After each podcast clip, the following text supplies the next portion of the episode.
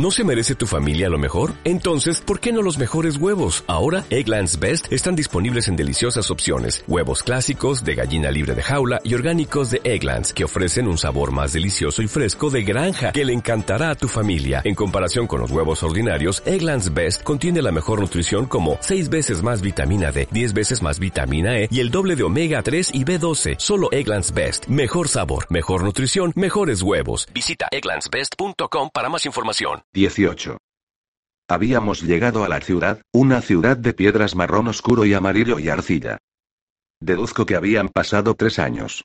Lo único que sabía con certeza era que nos hallábamos rodeados de una gran multitud de personas ataviadas con raídas túnicas y velos, que percibía el olor a sudor humano, la tibieza de sus fétidos alientos, el hedor de excrementos humanos y de camellos, el contacto de aquellos cuerpos sucios y hediondos, y que el aire que respirábamos entre las murallas de aquella ciudad conformada por estrechas callejuelas estaba impregnado de arena, al igual que el aire del desierto.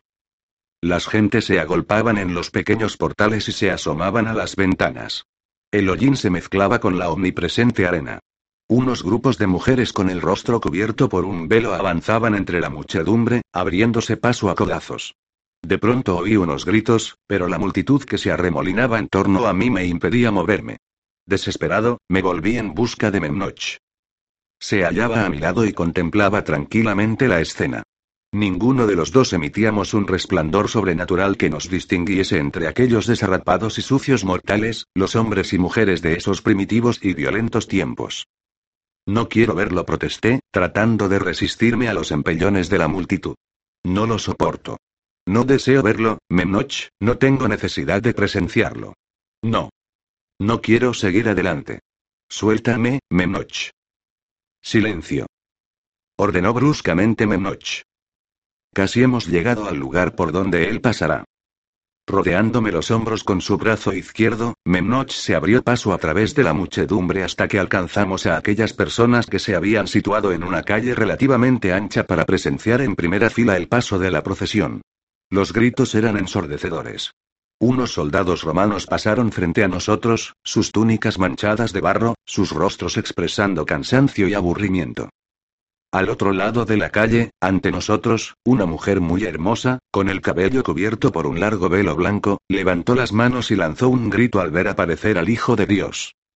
Este portaba el madero transversal de la cruz sobre sus hombros y sus manos, atadas a la cruz, pendían ensangrentadas de las cuerdas que las sujetaban. Mantenía la cabeza agachada. Sobre su cabello castaño, sucio y alborotado, llevaba una tosca corona de espinas. Los espectadores que abarrotaban la calle le increparon y cubrieron de insultos, otros guardaron silencio. Apenas podía abrirse paso con la cruz entre la muchedumbre. Tenía la túnica hecha jirones, las rodillas ensangrentadas, pero seguía avanzando. Los muros que nos rodeaban despedían un nauseabundo hedor a orines. Cristo avanzó hacia nosotros, con la cabeza agachada. De pronto perdió el equilibrio y apoyó una rodilla en tierra. Detrás de él caminaban unos hombres que portaban el palo vertical que clavarían en el suelo. Los soldados que flanqueaban a Cristo se detuvieron y volvieron a cargar en sus hombros el madero transversal, que había resbalado. El Señor nos miró. Se hallaba a un metro de distancia de nosotros. Observé su rostro curtido por el sol, las enjutas mejillas, sus labios resecos y entreabiertos, sus ojos oscuros, inexpresivos, resignados. De las espinas negras que tenía clavadas en la frente manaban unos pequeños hilos de sangre que se deslizaban sobre sus ojos y mejillas. Su torso desnudo aparecía cubierto de marcas de latigazos. Dios mío. Grité. Sentí que me abandonaban las fuerzas. Memnoch me sostuvo mientras ambos mirábamos el rostro de Dios. La multitud seguía gritando, blasfemando y empujando para no perder detalle de aquella espantosa escena. Los niños intentaban asomar sus cabezas por entre los adultos. Las mujeres aullaban, otras reían. La apestosa multitud resistía sin desfallecer bajo el implacable sol, cuyos rayos se reflejaban sobre los muros manchados de orines. Cristo se aproximó a nosotros.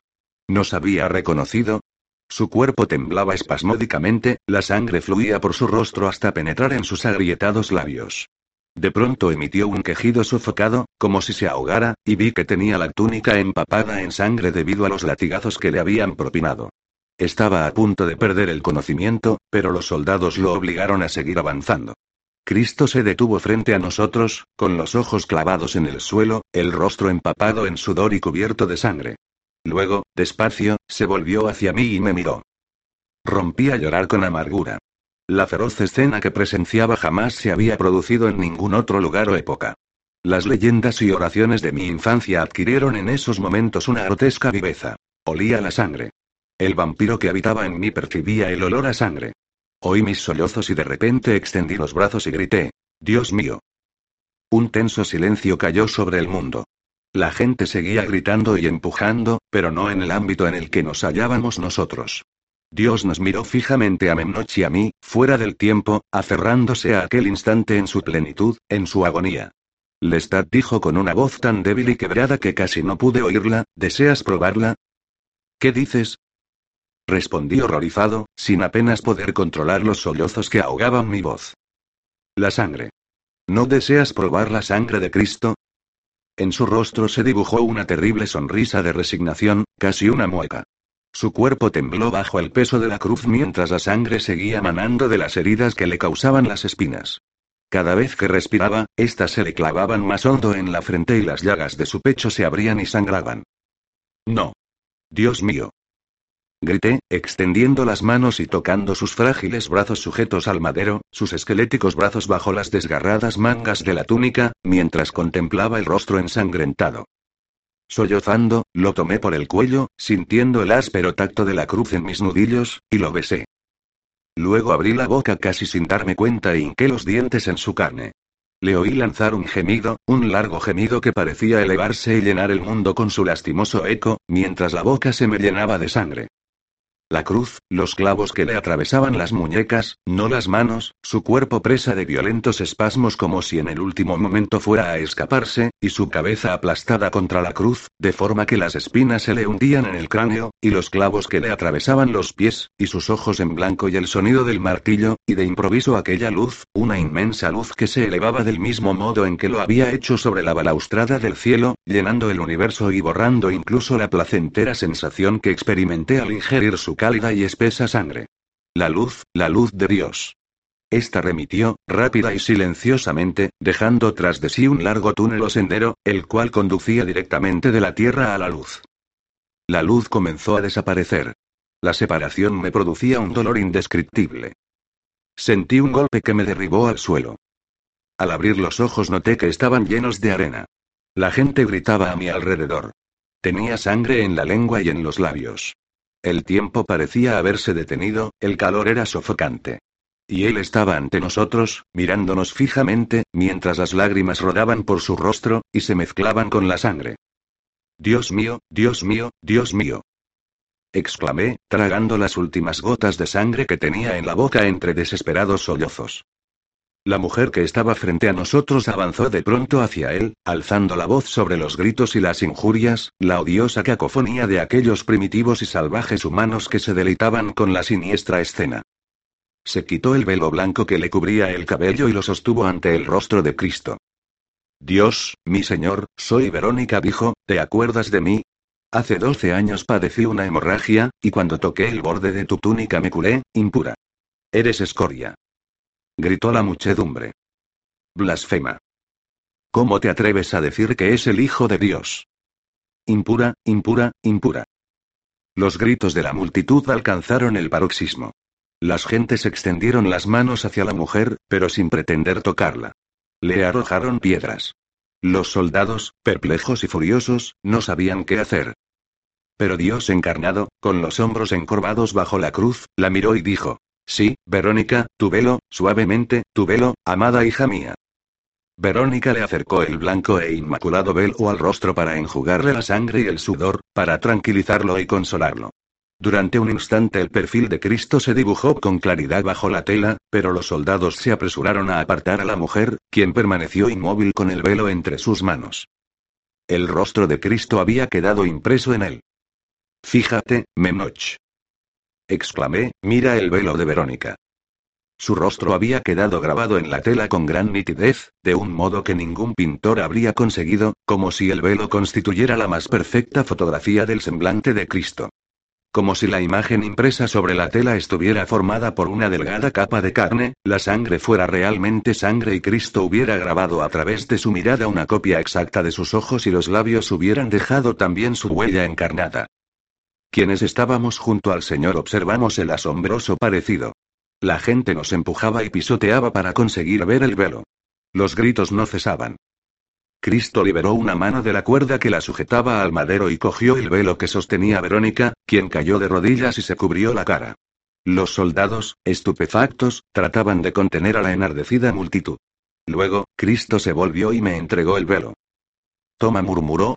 Ocúltalo en un lugar seguro. Yo cogí el velo con cuidado, temeroso de manchar o destruir la imagen divina, y lo sostuve contra mi pecho para impedir que me lo arrebataran. Ese hombre tiene el velo gritó alguien, mientras noté que unas manos me agarraban por detrás. Quitádselo. Gritó otro, mientras intentaba sujetarme por los brazos. Los que se precipitaron hacia nosotros se vieron de pronto bloqueados por las gentes que avanzaban desde atrás para presenciar el espectáculo. Nos apartaron violentamente a un lado mientras se abrían paso entre los sucios y desarrapados cuerpos, a través de las voces y los gritos.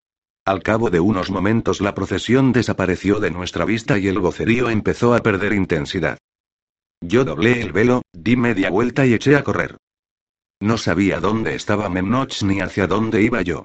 Corrí a través de las callejuelas, pasando frente a grupos de personas que acudían a presenciar la crucifixión, sin reparar en mí, o que se dirigían a realizar sus labores cotidianas. Jadeante, con los pies llagados y doloridos, seguí corriendo a través de la ciudad. Todavía notaba en mi boca el sabor de la sangre de Cristo. De pronto vi su luz. Cegado por el deslumbrante resplandor, oculté el velo dentro de mi túnica. No permitiría que nadie me lo arrebatara. Nadie. De mis labios brotó un angustiado gemido. Alcé la mirada. El cielo límpido y azul que se extendía sobre Jerusalén había experimentado un cambio, al igual que la atmósfera cargada de arena. De pronto se levantó una violenta ráfaga de aire que en un instante se convirtió en un torbellino. La sangre de Cristo penetró en mi pecho y en mi corazón, y su luz llenó mis ojos mientras seguía apretando el velo contra mi cuerpo. El torbellino me transportó en silencio por los aires. Al mirar hacia abajo vi que mi túnica se había transformado en una chaqueta y una camisa, en las prendas que me había puesto para afrontar las nieves de Nueva York. Debajo del chaleco, pegado a la camiseta, llevaba el velo cuidadosamente doblado. Temí que el viento me arrancara la ropa y hasta el cuero cabelludo, y agarré con fuerza la valiosa reliquia que transportaba junto a mi pecho. De la tierra se alzó una columna de humo y oí los gritos de la multitud, acaso más terribles que los que rodeaban a Cristo en el camino hacia el Calvario. De pronto choqué violentamente contra un muro y aterricé en el suelo. Junto a mí pasaron unos caballos que casi me rozaron la cabeza con sus cascos, haciendo que las piedras despidieran chispas. Ante mí yacía una mujer con el cuello partido, la cual sangraba por la nariz y las orejas. La gente huía despavorida. Percibí de nuevo el olor a excrementos mezclado con sangre. Me encontraba en una ciudad en guerra. Los soldados saqueaban viviendas y comercios y arrastraban a sus víctimas por las calles, mientras los gritos resonaban entre los muros de la ciudad y las llamas se alzaban por doquier, casi chamuscándome el cabello. El velo exclamé, palpándolo con la mano para asegurarme de que aún lo llevaba oculto entre la camiseta y el chaleco. De repente un soldado me propinó una patada en la sien y caí de bruces sobre los adoquines del suelo. Al levantar la vista comprobé que no estaba en una calle, sino en una inmensa iglesia con el techo abovedado y numerosas galerías formadas por columnas y arcos romanos. A mi alrededor, entre los espléndidos mosaicos dorados, yacían hombres, mujeres y niños que habían sido asesinados por los soldados. Los caballos pisoteaban sus cuerpos inertes. Un soldado agarró a un niño y lo estrelló contra un muro que había junto a mí, partiéndole el cráneo. Su diminuto cuerpo cayó a mis pies como si se tratara de los restos de un animal sacrificado. Los soldados golpeaban a las gentes con sus sables, amputándoles los brazos y las piernas. Una violenta explosión de llamas inundó la iglesia de luz. Vi a hombres y mujeres que huían a través de los portones, perseguidos por los soldados. El suelo estaba empapado de sangre. La sangre se extendía por el mundo entero.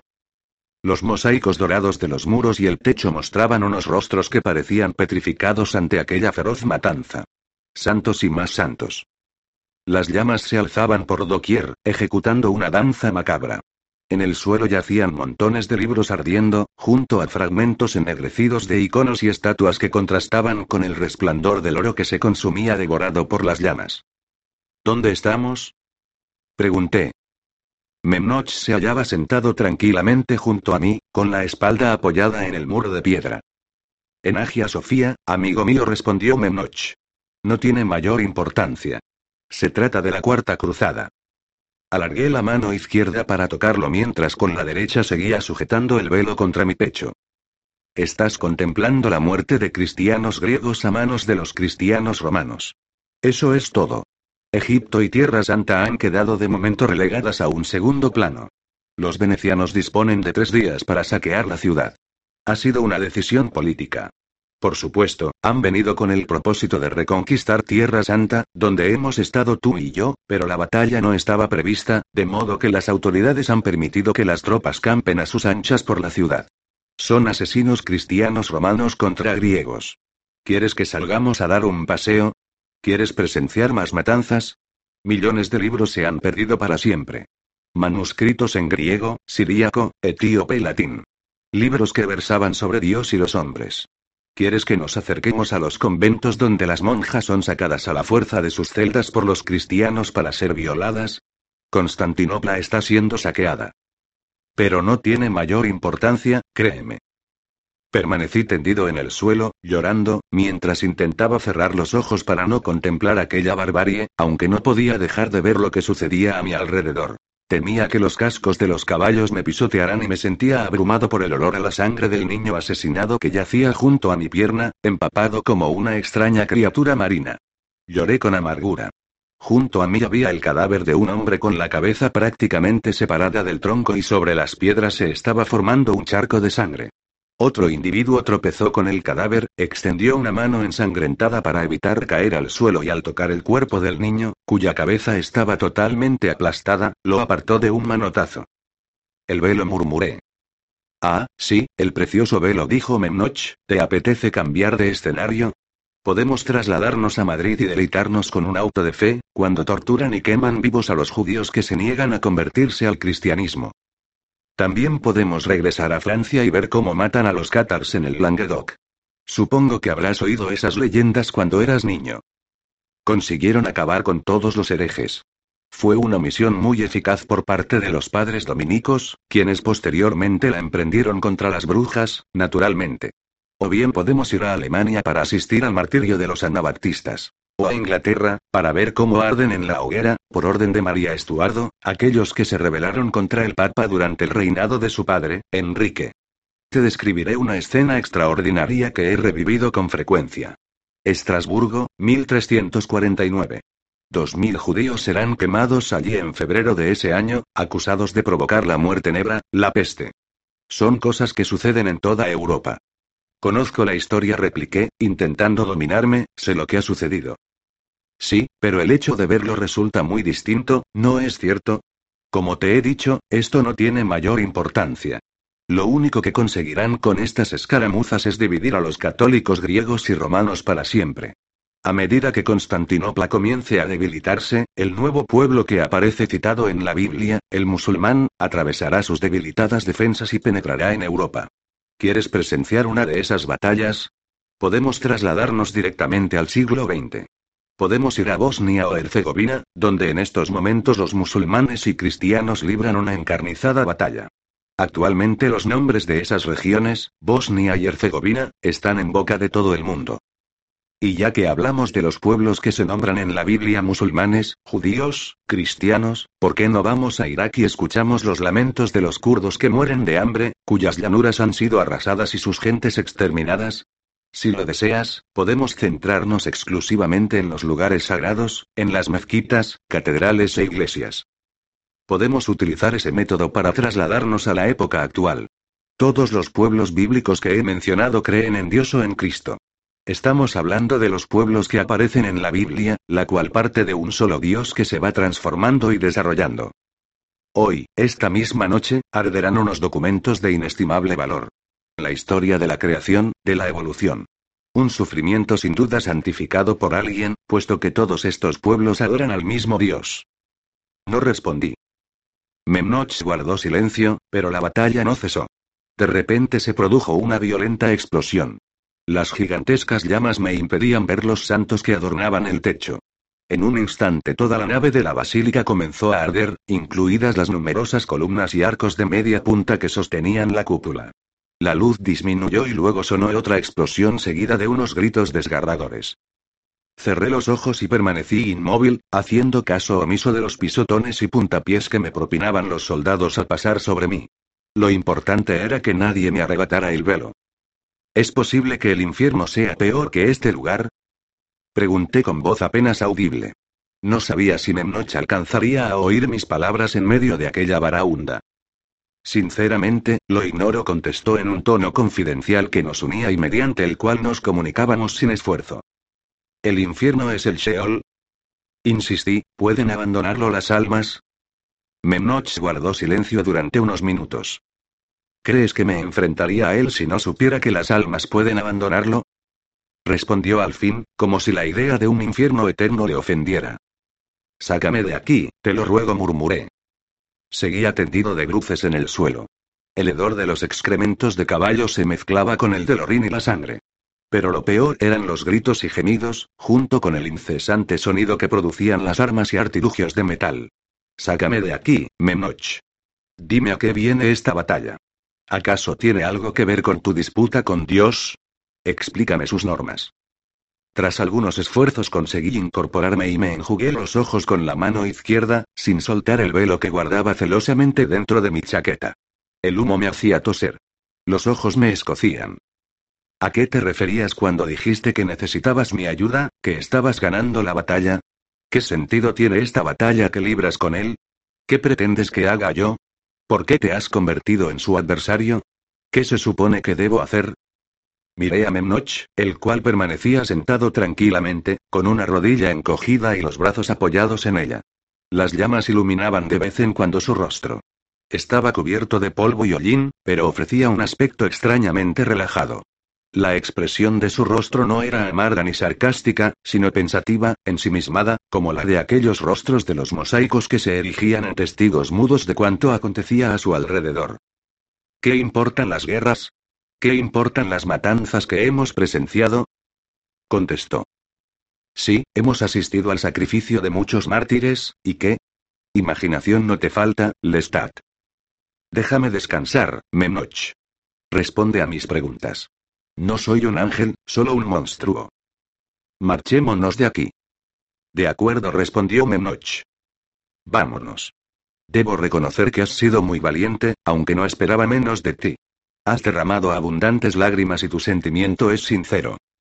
No contesté. Me costaba respirar. Sujeté el velo con la mano derecha y me tapé el oído izquierdo con la otra. No podía moverme. Mis piernas se negaban a obedecerme. ¿Acaso esperaba que el torbellino nos envolviera de nuevo y nos trasladara al siguiente lugar que eligiese Memnoch? Vamos, Lestat repitió Memnoch. El viento comenzó a soplar con furia y los muros de la basílica se esfumaron. Sujeté el velo con fuerza y Memnoch me murmuró al oído. Descansa, no temas. Las almas giraban a nuestro alrededor en las tinieblas. Apoyé la cabeza en el hombro de Memnoch mientras el viento agitaba violentamente mis cabellos. Cerré los ojos y vi al Hijo de Dios penetrar en un lugar inmenso y sombrío. Los rayos de luz que despedía su lejana aunque nítida silueta se extendían en todos los sentidos, iluminando a centenares de formas humanas que giraban y se retorcían, formas de almas, formas fantasmales. Sheol murmuré. Estábamos atrapados en el torbellino, y la imagen que contemplaba se recortaba contra la negrura de mis párpados. De pronto la luz se hizo más potente. Se convirtió en un gran haz de rayos que confluían y me deslumbraban, como si me hallara ante la divina presencia. Oí unos cánticos, claros y sonoros, que sofocaban los gemidos de las almas en pena, y al fin la mezcla de lamentos y cantos se transformó en la naturaleza de la visión y la naturaleza del torbellino, y ambos fueron una misma cosa. 19. Me hallaba tendido en un espacio abierto, sobre un suelo sembrado de piedras. Notaba que todavía llevaba el velo sobre mi pecho, pero no me atrevía a sacarlo para examinarlo. Vi a Memnoch a unos metros de distancia, erguido en todo su esplendor, con las alas plegadas a sus espaldas, y vi a Dios encarnado, resucitado, las heridas todavía visibles en sus tobillos y muñecas, aunque lo habían bañado y limpiado. Su cuerpo tenía las mismas dimensiones que el de Memnoch, es decir, era más grande que el de un ser humano. Vestía una túnica blanca e inmaculada y su oscuro cabello estaba aún manchado de sangre, pero perfectamente peinado. Daba la impresión de que sus células epidérmicas emitían una luz aún más potente que antes de su crucifixión, la cual hacía palidecer la luz que emanaba de Memnoch, si bien ambos resplandores eran similares. Permanecí tendido en el suelo, escuchando su discusión. Por el rabillo del ojo, y antes de que pudiera percibir sus voces, vi que me hallaba en un campo de batalla sembrado de cadáveres. No era el mismo escenario que el de la Cuarta Cruzada, sino el de una epopeya anterior. Los cadáveres lucían armaduras y ropajes que yo relacionaba con el siglo III, aunque no estaba seguro. En todo caso, era una época muy remota. Los cadáveres apestaban. El aire estaba infestado de insectos y cuervos que habían acudido a devorar los restos putrefactos de los soldados. A lo lejos oí como Dios y Memnoch sostenían una áspera discusión, ladrando y gruñendo como lobos. Ya entiendo, declaró Memnoch, furioso. Se expresaba en una lengua que no era inglés ni francés, pero comprendí lo que decía. De modo que las puertas del cielo están abiertas para todos aquellos que mueran conociendo y aceptando la armonía de la creación y la bondad de Dios. Pero ¿y los otros? ¿Y los millones de almas que languidecen en el Sheol? ¿Qué me importan los otros? Respondió el Hijo de Dios, ¿qué me importan los que mueren sin comprender, aceptar ni conocer a Dios? No significan para nada mí, son tus hijos, tú los creaste. Poseen la capacidad de acceder al cielo, siempre que se les guíe. El número de almas perdidas es infinitamente mayor que el de las pocas que poseen la sabiduría, experiencia y el don de salvarse. Lo sabes de sobra. ¿Cómo puedes permitir que tantas almas languidezcan en el reino de las tinieblas, se desintegren o se conviertan en espíritus malignos que rondan por la tierra?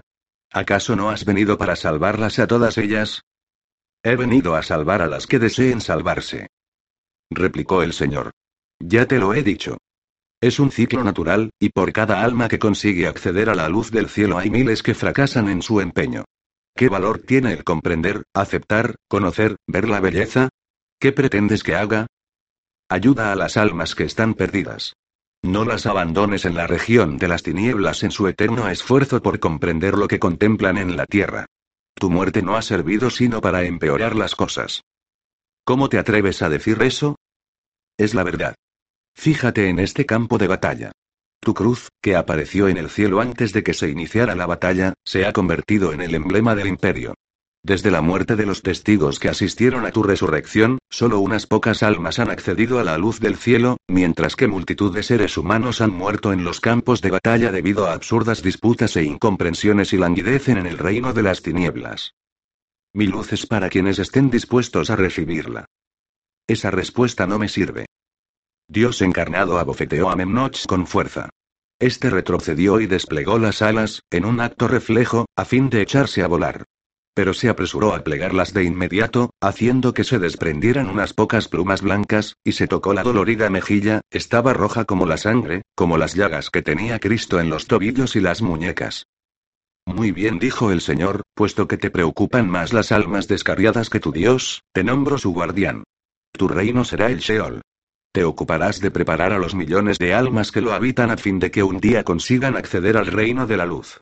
Ninguna se disolverá ni desintegrará más allá de tu poder para rescatarlas. Ninguna se perderá, sino que todas estarán a tu cargo, serán tus pupilos, tus seguidores, tus siervos. Y hasta que llegue a ese día, hasta que todas las almas que pueblan el Sheol suban al cielo, tú serás mi adversario, el diablo, condenado a pasar no menos de un tercio de tu existencia en la tierra que tanto te ha dado y no menos de un tercio en el Sheol o infierno, como quieras llamarlo, en tu reino. De vez en cuando te concederé la gracia de penetrar en el cielo, bajo tu forma angelical. Cuando desciendas a la tierra asumirás una forma demoníaca. Los mortales te verán como la bestia de Dios, el Dios del baile, el vino, la diversión, la carne, todas esas cosas que tanto amas. Tus alas tendrán el color del hollín y las cenizas y ostentarás las patas de un macho cabrío, como el dios Pan. O bien aparecerás ante los mortales con forma humana, sí, te concederé ese don para que puedas mezclarte entre ellos, ya que la especie humana te merece tal admiración. Pero jamás aparecerás ante ellos como un ángel. Jamás. No utilizarás tu forma angelical para confundir y desorientar a los mortales, para deslumbrarlos o humillarlos, como hicisteis tú y tus observadores. Pero cuando te presentes ante mí en el cielo deberás mostrar el aspecto que corresponde a un ángel, con la túnica y las alas blancas e inmaculadas. En mi reino asumirás tu forma primitiva. Yo enseñaré y guiaré a los mortales. Contestó Memnoch. Déjame hacer las cosas a mi modo en el infierno y los prepararé para que accedan al cielo. Repararé el daño que tu ciclo natural ha provocado en la tierra. De acuerdo, me gustará ver cómo lo consigues, dijo el Hijo de Dios. Envíame más almas a través de tu purgatorio. Adelante, incrementa mi gloria. Incrementa el Bene a Elohim. El cielo tiene un poder infinito. Te agradeceré tus esfuerzos. Pero no regresarás al cielo de forma permanente hasta haber cumplido tu labor, hasta que el tránsito de la tierra al cielo incluya a todos los que mueran o el mundo sea destruido, hasta que la evolución haya alcanzado un punto en que el Sheol, por un motivo u otro, quede vacío. Pero ten presente, Memnoch, que puede que ese día no llegue nunca. No he prometido que el universo deje de evolucionar, de modo que te aguarda una larga y ardua tarea, Memnoch. ¿Cuáles serán mis poderes en la Tierra? ¿Qué puedo hacer, como Dios macho cabrío o como hombre? Advertir a los humanos. Prevenirlos para que en lugar de ir al Sheol vengan a mí, pero dejarás que haga las cosas a mi modo. Dejarás que les diga que eres un Dios cruel e implacable, que matar en tu nombre es una infamia, que el sufrimiento en vez de redimir de forma y condena a sus víctimas. ¿Podré contarles la verdad? Que si quieren ir al cielo, tendrán que abandonar tus religiones y tus guerras santas y tu magnífico martirio, ¿Qué deben tratar de comprender el misterio de la carne, el éxtasis del amor? ¿Me autorizas a explicarles la verdad? Puedes decirles lo que quieras. Pero cada vez que a través de tus manipulaciones y engaños consigas alejar a un ser humano de mis iglesias y mis revelaciones, tendrás un alumno más en tu escuela infernal, otra alma a la que deberás reformar. El infierno estará lleno a rebosar. Si eso sucede no será debido a mis manipulaciones, señor replicó Memnoch, sino gracias a ti. ¿Cómo te atreves a pronunciar semejante blasfemia? Deja que el universo siga su curso, tal como has dicho. Pero de ahora en adelante el infierno y yo formaremos parte de él. ¿Dejarás que me acompañen los ángeles que opinan como yo para que trabajen para mí y compartan conmigo la región de las tinieblas? No. No te proporcionaré a ningún espíritu angelical. Deberás reclutar a tus ayudantes entre los mortales. Ellos serán tus demonios. Los observadores que cayeron contigo se arrepienten de su error. No permitiré que te acompañe ningún espíritu de mi corte celestial. Eres un ángel, te basta solo. Muy bien. Aunque me obligues a asumir una forma terrenal, triunfaré. Enviaré más almas al cielo a través del Sheol que tú a través de tus absurdas enseñanzas y revelaciones. Enviaré a más almas reformadas cantando al paraíso que tú a través de tu estrecho túnel. Seré yo quien consiga llenar el cielo y magnificar tu gloria. Ambos guardaron silencio. Memnoch, furioso, y Dios encarnado, no menos furioso, se miraron cara a cara. Ambas figuras tenían las mismas dimensiones, pero Memnoch había desplegado sus alas para demostrar su poder y de Dios emanaba una luz muy potente e increíblemente hermosa. De improviso, Dios encarnado sonrió y dijo: De un modo u otro, yo triunfaré, yo te maldigo. exclamó Memnoch. No respondió Dios suavemente, con tristeza. Luego tocó la mejilla de Memnoch y al instante desapareció de su angélica piel la huella del violento bofetón que le había propinado. Te quiero, mi valiente adversario, dijo Dios. Me alegro de haberte creado, al igual que me alegro de haber creado el universo. Envíame tantas almas como puedas. Tú mismo formas parte del ciclo, de la naturaleza, eres tan prodigioso como un rayo o la erupción de un volcán, como una estrella que estalla de improviso en las galaxias, a tanta distancia de la Tierra que transcurren miles de años antes de que los mortales puedan contemplar su luz. Eres un dios implacable, respondió Memnoch, negándose a ceder. Enseñaré a los seres humanos a perdonarte por ser como eres, majestuoso, infinitamente creador e imperfecto. Dios encarnado sonrió y besó a Memnoche en la frente. Soy un Dios sabio y paciente, dijo. Soy tu creador. Las imágenes se esfumaron. No se disiparon paulatinamente, sino que desaparecieron de pronto. Me quedé solo, postrado en el campo de batalla. El intenso hedor formaba una capa de gases que contaminaba el aire, casi me impedía respirar. El campo de batalla estaba sembrado de cadáveres. De repente oí un ruido que me sobresaltó. Un lobo de aspecto depauperado se aproximó a mí con la cabeza gacha, olfateando el aire. Todos los músculos de mi cuerpo se tensaron. Vi sus ojos estrechos y rasgados mirándome fijamente mientras acercaba el morro a mi rostro. Percibí su aliento cálido y acre y volví la cabeza.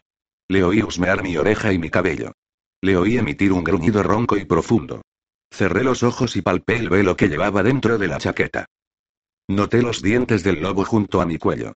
Al instante me incorporé y lo derribé de una patada, haciendo que el animal echara a correr aullando entre los cadáveres de los soldados. Respiré hondo. Al levantar la vista hacia el cielo comprendí que era de día. Contemplé las nubes blancas y el lejano horizonte que se extendía bajo ellas.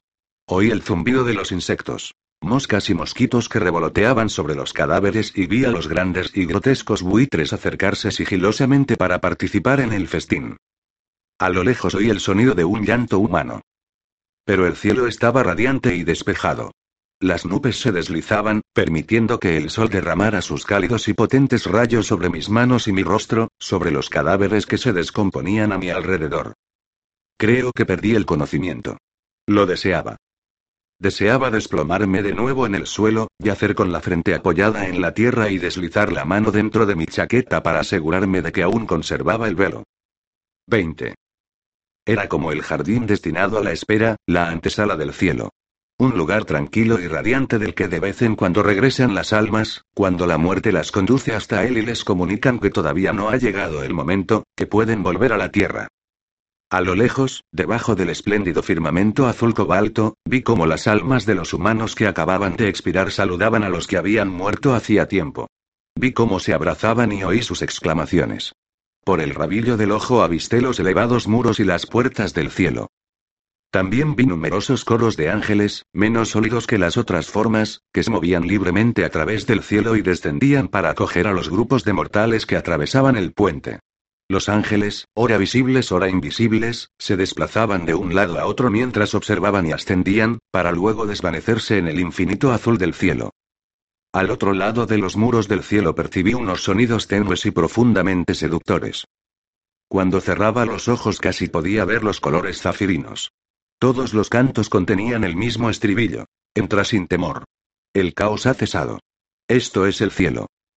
Pero yo me hallaba lejos de ese lugar, en un pequeño valle. Estaba sentado entre flores silvestres, unas diminutas flores blancas y amarillas, a orillas del río que atraviesan todas las almas para acceder al cielo, aunque su aspecto era el mismo que el de cualquier otro río límpido e impetuoso. Sus aguas desgranaban una canción que decía así después del humo y la guerra, después del hollín y la sangre, después de la hedora muerte y el sufrimiento, todos los ríos son tan magníficos como este. El agua canta en múltiples voces a medida que se desliza sobre las rocas, cae a través de pequeñas cañadas y fluye a través del escabroso terreno para precipitarse de nuevo en una melodiosa cascada, mientras las hierbas se inclinan para contemplar el espectáculo. Me apoyé en el tronco de un árbol similar a un melocotonero, cuyas ramas estaban siempre cargadas de frutas y flores y pendían no en señal de sumisión, sino debido a la abundancia de fragantes frutos, en una fusión de los dos ciclos que marca una perenne riqueza. Más arriba, entre los delicados pétalos de flores, cuya profusión parecía inextinguible, vi el fugaz movimiento de unas pequeñas aves. Más allá, contemplé una multitud de ángeles que parecían hechos de aire, unos espíritus ligeros y luminosos que por momentos se desvanecían en la brillante cúpula celeste. El paraíso de los murales, de los mosaicos, si no fuese porque ningún arte puede compararse con esto.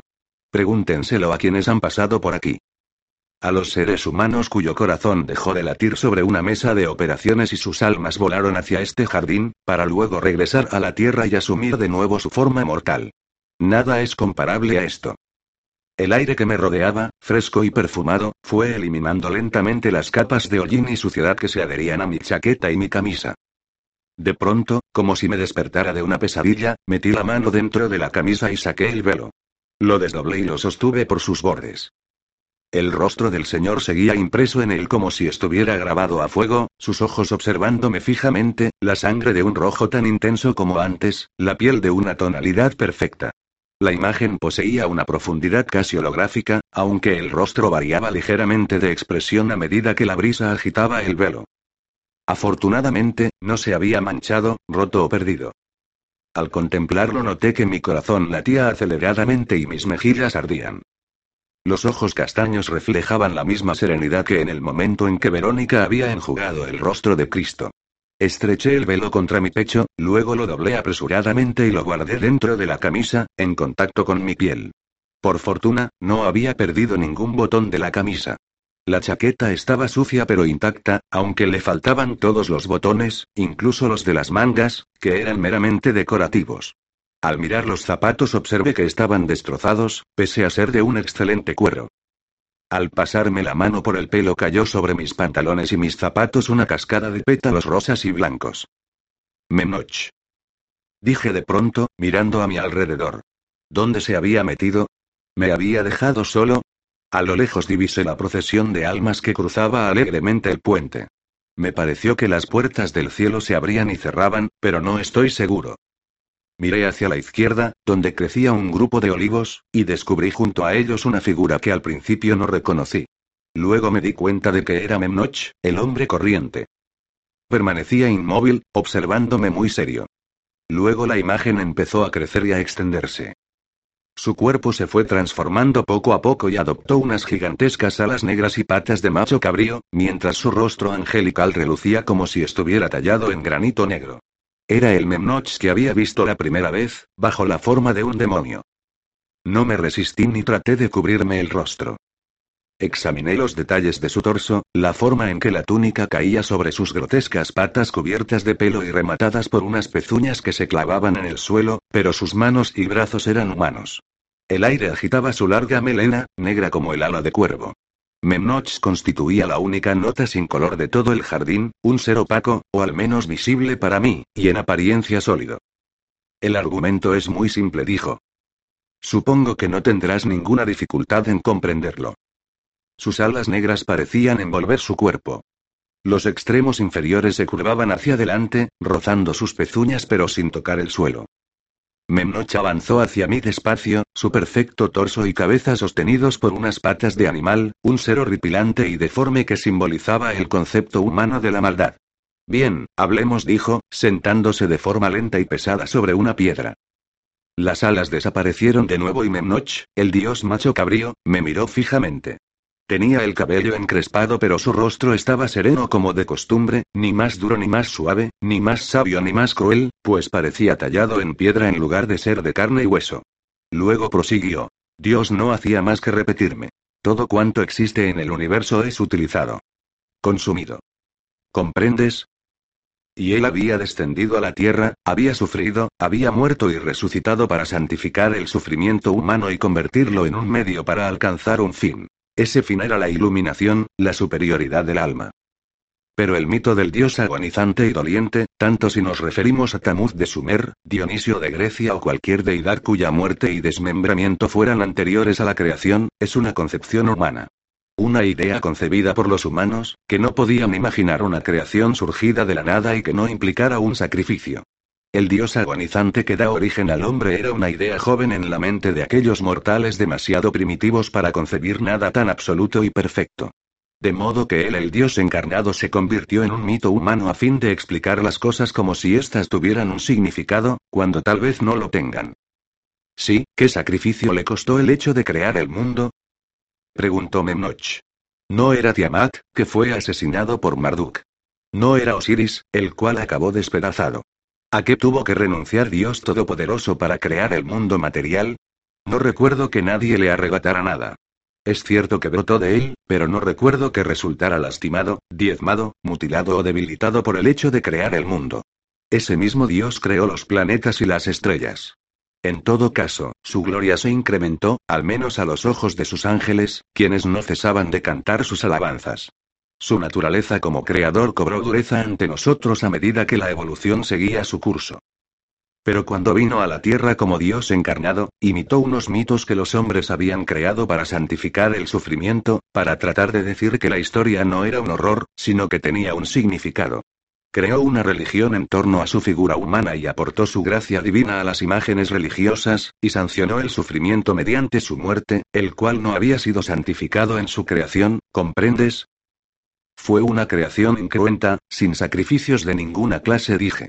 Mi voz sonaba cansada pero mi mente se hallaba más despierta que nunca. ¿Es eso lo que tratas de decirme? Pero Dios cree que el sufrimiento es sacrosanto, o puede llegar a serlo, que nada se pierde, que todo se utiliza. Sí. Pero lo que yo sostengo es que en lugar de eliminar el grave defecto que presentaba su cosmos el dolor humano, la desgracia, la capacidad de padecer terribles injusticias, Dios halló un lugar para él dentro de las peores supersticiones del hombre. Pero cuando las personas mueren, ¿qué sucede? ¿Consiguen hallar sus creyentes el túnel, la luz, a sus seres queridos? Si han vivido en paz y prosperidad, generalmente sí. Ascienden al cielo sin odio ni rencor. Al igual que algunos que no creen en él ni en sus enseñanzas. Porque ellos también están iluminados. Sí. Eso complace a Dios y hace que el cielo se expanda y enriquezca con las nuevas almas que ascienden a él de todos los rincones del mundo. Pero el infierno también está lleno de almas. El infierno es mucho más grande que el cielo. ¿En qué punto del planeta ha gobernado él sin que se produjeran sacrificios, injusticias, persecuciones, tormentos, guerras, cada día aumenta el número de mis confundidos y amargados pupilos. Durante ciertas épocas, el hambre y las guerras causan tales estragos en el mundo que son muy pocas las almas que ascienden pacíficamente al cielo. Pero a él no le importa. Justamente. Dice que el sufrimiento de los seres humanos es como la podredumbre fertiliza y favorece el crecimiento del alma.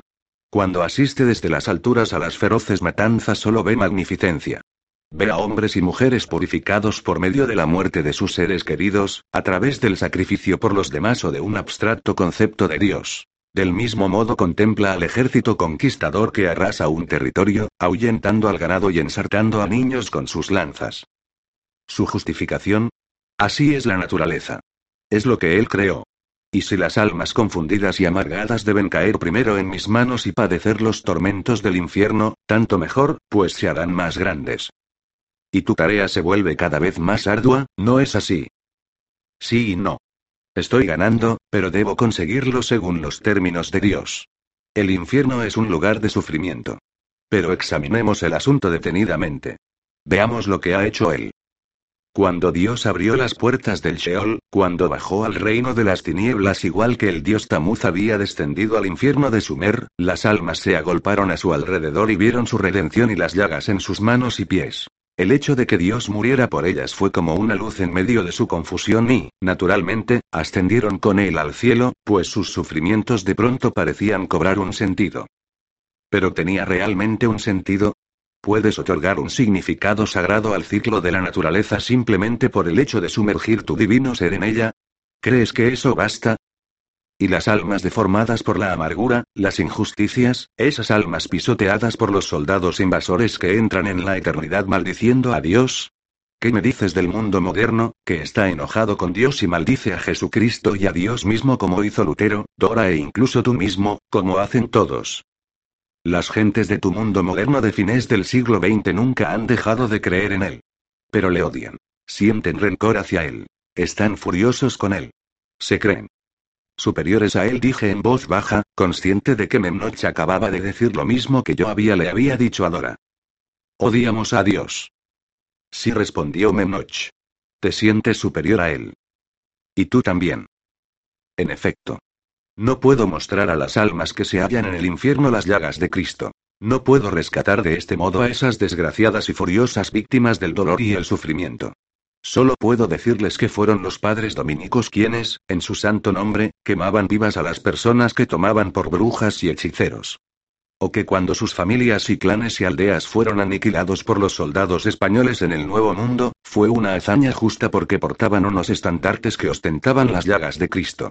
¿Crees que si les cuento eso conseguiré sacar a algún alma del infierno? ¿Que otras almas ascenderán al cielo sin sufrir el menor dolor o sufrimiento? Si tratara de instruirlas con esa imagen de Cristo murió por ti, ¿cuánto tiempo crees que llevaría la educación de un alma en el infierno? No me has explicado cómo es el infierno ni lo que enseñas a las almas que lo habitan. Yo hago las cosas a mi manera, de eso puedes estar seguro. He colocado mi trono sobre el de él, como dicen los poetas y los autores de las sagradas escrituras, porque sé que para que las almas alcancen el cielo no es necesario que sufran. Para que comprendan y amen a Dios no era necesario que Cristo fuera torturado y crucificado. Sé que el alma humana trasciende la naturaleza, pero para ello basta con que sea capaz de apreciar la belleza. Job era Job antes y después de sufrir. ¿Qué le enseñó el sufrimiento que no supiera antes? Entonces, ¿qué hacen por ellas en el infierno? No les digo que, según él, el ojo humano expresa del mismo modo la perfección de la creación cuando contempla con horror un cuerpo mutilado que cuando admira un jardín. Él insiste en que todo reside ahí. Tu jardín salvaje, Lestat, constituye su versión de la perfección. Todo arranca de la misma semilla y yo, Memnoch, el diablo, no alcanzo a comprenderlo. Debe de ser porque poseo la mente simple de un ángel. ¿Cómo consigues luchar contra él en el infierno y al mismo tiempo hacer que los condenados se salven y alcancen el cielo? ¿Qué piensas que es el infierno? preguntó Memnoch. Supongo que te habrás hecho alguna idea al respecto. En primer lugar, es lo que llamamos purgatorio, respondí. Todo ser humano puede redimirse, según te oí decir cuando yacía en el campo de batalla. Pero ¿qué clase de tormentos deben padecer las almas que están en el infierno para alcanzar el cielo? ¿Tú qué crees? No lo sé. Tengo miedo. ¿Vas a llevarme allí? Sí, pero me gustaría saber qué idea te has formado sobre el infierno. No lo sé exactamente. Solo sé que quienes han matado a otras personas, como he hecho yo, deben sufrir por ello. ¿Sufrir o pagar por ello? ¿Acaso no es lo mismo? Supongamos que tuvieras la oportunidad de perdonar a Magnus, el vampiro que te metió en esto, supongamos que lo tuvieras delante y te dijera, Perdóname, Lestat, por haberte arrebatado la vida mortal, por colocarte al margen de la naturaleza y obligarte a beber sangre para subsistir. Haz conmigo lo que quieras, pero perdóname. ¿Cómo reaccionarías? Has elegido un mal ejemplo, contesté. Ya lo he perdonado. Creo que no sabía lo que hacía. Estaba loco. Era un monstruo del viejo mundo. Me corrompió movido por un extraño impulso personal. Ni siquiera pienso en él, me trae sin cuidado. Si quiere pedir perdón a alguien, que se lo pida a los mortales que asesinó durante su existencia. En su torre había una mazmorra que estaba llena de hombres mortales a los que había asesinado, unos jóvenes que se parecían a mí, a los cuales había conducido allí para ponerlos a prueba, y en vez de iniciarlos en los ritos vampíricos los había matado salvajemente. Recuerdo los montones de cadáveres de jóvenes rubios y ojos azules. Unos jóvenes a quienes había privado de la posibilidad de vivir, de gozar de la vida. Los que deben perdonarlo son los seres humanos a quienes arrebató la vida. Había empezado a temblar de nuevo. Era propenso a sufrir arrebatos de indignación. Me había indignado muchas veces cuando los otros me acusaban de diversos y espectaculares ataques contra hombres y mujeres mortales. Y niños. Niños indefensos. ¿Y tú? Preguntó Memnoch, ¿qué crees que deberías hacer para entrar en el cielo? Por lo visto, bastará con que trabaje para ti. Contesté con tono impertinente. Al menos, eso es lo que he deducido. Pero no me has dicho exactamente lo que debo hacer. Me has contado la historia de la creación y la pasión, me has hablado de la distinta forma de ver las cosas que tenéis Dios y tú, me has explicado cómo te opusiste a Él en la tierra, e imagino las implicaciones de esa oposición, pues ambos somos unos sensualistas, unos firmes creyentes en la sabiduría de la carne. Amén. Pero no me has explicado de forma concreta lo que haces en el infierno. ¿Por qué dices que estás ganando la batalla? ¿Por la celeridad con que envías almas al cielo? Sí, con celeridad y total aceptación por su parte respondió Memnoch. Pero no estoy hablando de la oferta que te he hecho ni de mi oposición a los métodos de Dios, sino que deseo hacerte la siguiente pregunta teniendo en cuenta lo que has visto, ¿cómo crees que es el infierno?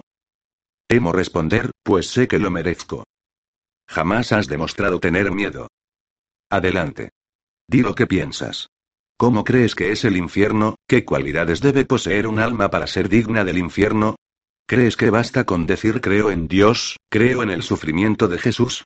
¿Piensas que basta decir me arrepiento de todos mis pecados porque te he ofendido, Señor, o bien me arrepiento de mis pecados porque cuando estaba en la tierra no creía en ti y ahora sé que existes, que existe el infierno y deseo reunirme contigo en el cielo? Yo no respondí, ¿crees que todo el mundo debería ir al cielo? Preguntó Memnoch. No. Eso es imposible, contesté. Los seres como yo, que han torturado y asesinado a otros seres, no deben ir al cielo. Las personas que con sus actos han provocado catástrofes tan terribles como la peste, el fuego o un terremoto no deben ir al cielo. No sería justo que fueran al cielo si no saben, si no comprenden que han obrado mal, como yo he empezado a comprenderlo. El cielo acabaría convirtiéndose en un infierno si todas las personas crueles, egoístas y malvadas entrarán en él. No quiero encontrarme allí con los monstruos que pululan por la tierra. Si fuera tan fácil, el sufrimiento del mundo sería. ¿Qué? Imperdonable murmuré, ¿qué es lo que sería perdonable, desde el punto de vista de un alma que muere sumida en el dolor y la confusión? Me refiero a un alma que sabe que a Dios no le importa su suerte. No lo sé, contesté. Cuando describiste a los elegidos del Sheol, el primer millón de almas que condujiste al cielo, no te referías a unos monstruos reformados, sino a personas que habían perdonado a Dios por crear un mundo injusto, ¿no es cierto? Así es. Esas fueron las almas que me llevé al cielo, sí. Pero te referías a ellas como si fueran las víctimas de la injusticia de Dios. No hablaste sobre las almas de los culpables, de los seres como yo, los transgresores, los corruptos. ¿No crees que cada cual tiene su propia historia? Es posible que algunos cometan atrocidades a causa de su estupidez, sus pocas luces y el temor a la autoridad. Pero muchos otros son como yo, saben que son malvados pero no les importa. Se conducen así porque les gusta. A mí me gusta crear vampiros. Me gusta beber sangre. Me gusta matar. Siempre me ha gustado. ¿Por eso bebes sangre? ¿Simplemente porque te gusta? ¿O acaso es porque te han convertido en una máquina sobrenatural perfecta que ansía beber sangre y se alimenta de ella, una siniestra criatura de la noche creada por un mundo injusto al que tú y tu destino le importáis tan poco como cualquier niño que pudiera morir de hambre aquella misma noche en París? No pretendo justificar lo que hago ni lo que soy. Si crees que intento justificarme, si es por eso que quieres que me convierta en tu lugarteniente, que acuse a Dios. Te has equivocado de persona. Merezco pagar por lo que he hecho. ¿Dónde están las almas de las personas a las que he asesinado? ¿Estaban preparadas para ir al cielo o han acabado en el infierno? ¿Acaso han perdido su identidad y permanecen atrapadas en un torbellino, entre el cielo y el infierno? Sé que allí hay unas almas que aguardan su destino, las he visto con mis propios ojos. Sí, es cierto. Es posible que haya enviado a algunas almas a ese torbellino. Soy la encarnación del egoísmo y la crueldad. He devorado a los mortales que he asesinado, como si fueran comida y bebida. No tengo perdón. ¿Crees que deseo que te justifiques? Preguntó Memnoch, ¿qué violencia he justificado hasta ahora? ¿Qué te hace pensar que te apreciaría más si trataras de hallar una explicación a tus actos? ¿Acaso he defendido alguna vez a alguien que hubiera hecho sufrir a otro ser humano? No. Entonces, ¿a qué viene eso? Quiero saber qué es el infierno, qué es lo que haces allí. Según parece, no quieres que la gente sufra, ni siquiera yo. No puedes acusar a Dios y decir que Él hace que todo sea maravilloso y tenga un significado. Es imposible. Eres su adversario. ¿Qué es el infierno? ¿Qué crees tú que es? Volvió a preguntarme Memnoch, ¿qué estás dispuesto a aceptar moralmente antes de rechazar mi propuesta, antes de huir de mí? ¿Qué clase de infierno deseas que exista y tú mismo crearías si te hallaras en mi lugar? Un lugar donde las personas comprendan el mal que han causado a otros. Donde tengan que enfrentarse a cada detalle y analizar cada partícula de su existencia, hasta llegar a la conclusión de que jamás volverían a cometer esos actos. Un lugar donde las almas se reforman a través del conocimiento del mal que han causado y la forma en que pudieron haberlo evitado.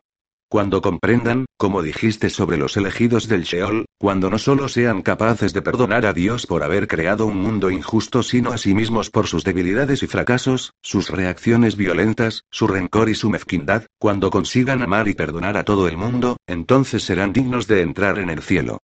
El infierno debería ser un lugar donde recapacitaran sobre las consecuencias de sus actos, pero siempre conscientes de lo insignificantes que son y lo poco que saben. Exactamente. Entender el daño que has causado a otros, comprender que no lo sabías, que nadie te lo había explicado, aunque tenías la capacidad de evitarlo. Y perdonar, perdonar a tus víctimas, a Dios y a ti mismo. Sí. Eso pondría fin a mi ira, a mi indignación. Si pudiera perdonar a Dios y a mí mismo, no volvería a enfurecerme con nadie. Memnoch guardó silencio. Permaneció sentado, con los brazos cruzados, mirándome de hito en hito, su oscura frente perlada de sudor debido a la humedad del ambiente. ¿No es así como debería ser el infierno? Pregunté, temeroso. Un lugar donde comprendas el mal que has hecho a otros seres. Donde te des cuenta del sufrimiento que has causado. Sí, y es terrible. Yo lo creé y mi propósito es restaurar las almas de los justos y los pecadores, de quienes han sufrido y de quienes han cometido actos crueles. La única lección del infierno es el amor. Yo estaba asustado, tan asustado como cuando nos dirigíamos a Jerusalén. A Dios le complace que le envíe tantas almas, dijo Memnoch, pues éstas justifican su manera de hacer las cosas. Sonreí con amargura. La guerra le parece magnífica, la enfermedad representa para él otro medio para alcanzar el cielo y la autoinmolación le parece una sublimación personal de su gloria. Como si él conociera su significado. Se han perpetrado más injusticias en el nombre de la cruz que en el nombre de otra causa, emblema, filosofía o credo que haya existido sobre la tierra. Estoy vaciando el infierno a gran velocidad, alma tras alma. Les hablo sobre lo que sufren los humanos, lo que ellos saben y lo que pueden hacer, y gracias a mis enseñanzas las almas se reforman rápidamente y suben al cielo. ¿Quién crees que llega al infierno sintiéndose más estafado, furioso y amargado el niño que murió en la cámara de gas en un campo de exterminio o el soldado con las manos manchadas de sangre hasta los codos a quien aseguraron que si aniquilaba al enemigo del Estado hallaría su lugar en Balala, el paraíso o el cielo? No respondí. Me limité a guardar silencio, a escucharlo y observarlo. Memnoch se inclinó hacia adelante con objeto de reclamar mi atención y súbitamente cambió de fisonomía, ante mis propios ojos, dejando de ser el diablo, un hombre animal con patas de macho cabrío, para convertirse en un ángel ataviado con una sencilla túnica. Sus ojos azules y luminosos contrastaban con la osca expresión de su semblante. En el infierno trato de subsanar las torpezas que él ha cometido, dijo Memnoch. Borro el daño que el sufrimiento y las injusticias causan en los seres humanos. Les enseño que pueden ser mejores que él. Pero ese es mi castigo por haber discutido con él habitar en el infierno para ayudar a las almas a cumplir su ciclo tal como él lo entiende. En caso de no conseguir instruirlas y ayudarlas, permaneceré allí por siempre. Sin embargo, el infierno no es mi campo de batalla. Mi campo de batalla es la tierra, Lestat. No lucho contra él en el infierno, sino en la tierra. Recorro el mundo tratando de derribar todos los edificios que él ha construido para santificar la autoinmolación y el sufrimiento, para santificar la agresión, la crueldad y la destrucción. Alejo a hombres y mujeres de sus iglesias para enseñarles a bailar, cantar, beber y abrazarse con gozo y pasión. Hago cuanto puedo para mostrarles la mentira que encierran todas las religiones. Trato de destruir las mentiras que él ha permitido que se propagaran por el universo a medida que éste evolucionaba. Él es el único que puede disfrutar impunemente del sufrimiento, puesto que es Dios y no conoce el significado de esa palabra. Ha creado unos seres que están dotados de una mayor capacidad de conocimiento, sentimiento y amor que Él mismo. La última victoria sobre la maldad humana no se producirá hasta que Él no haya sido destronado, desmitificado, olvidado, repudiado, y hombres y mujeres busquen la bondad, la justicia, la ética y el amor que guardan dentro de sí. Eso es justamente lo que los seres humanos intentan hacer, Memnoch respondí. A eso se refieren cuando afirman que odian a Dios. A eso se refería Dora cuando crispó los puños y dijo, pregúntale por qué permite que existan estas cosas. Lo sé, ¿vas a ayudarme a luchar contra él y contra su cruz? Me acompañarás a la tierra, al cielo y al infierno, ese funesto lugar donde las almas se retuercen entre tormentos, obsesionadas con el sufrimiento de él. No me servirás en un solo lugar, sino en los tres. Y, al igual que yo, pronto comprobarás que la intensidad de las emociones que experimentas en el cielo resulta tan insoportable como el infierno. El éxtasis que se respira allí hará que desees bajar al infierno para ayudar a las almas confusas y atormentadas a que abandonen las tinieblas. Cuando contemplas la luz, no puedes olvidarte de ellas. En eso consistirá tu misión. Tras detenerse unos momentos, Memnoch preguntó. ¿Tienes valor para bajar a contemplarlo? Sí. Te advierto que se trata del infierno. Empiezo a imaginar. No existirá siempre. Llegará un día en que el mundo será destruido por sus adoradores humanos, o bien todos los que mueran vean su luz y se rindan ante Dios y se apresuren a reunirse con Él en el cielo. Un mundo perfecto o un mundo destruido. En cualquier caso, ello marcará el fin del infierno. Entonces regresaré al cielo, satisfecho de poder permanecer allí por primera vez en mi existencia, desde el comienzo del tiempo. Condúceme al infierno, deseo conocerlo. Memnoch me acarició la cabeza y las mejillas. Sus manos tenían un tacto suave y cálido que me procuró tranquilidad. Varias veces, en el pasado dijo Memnoch. Estuve a punto de apoderarme de tu alma.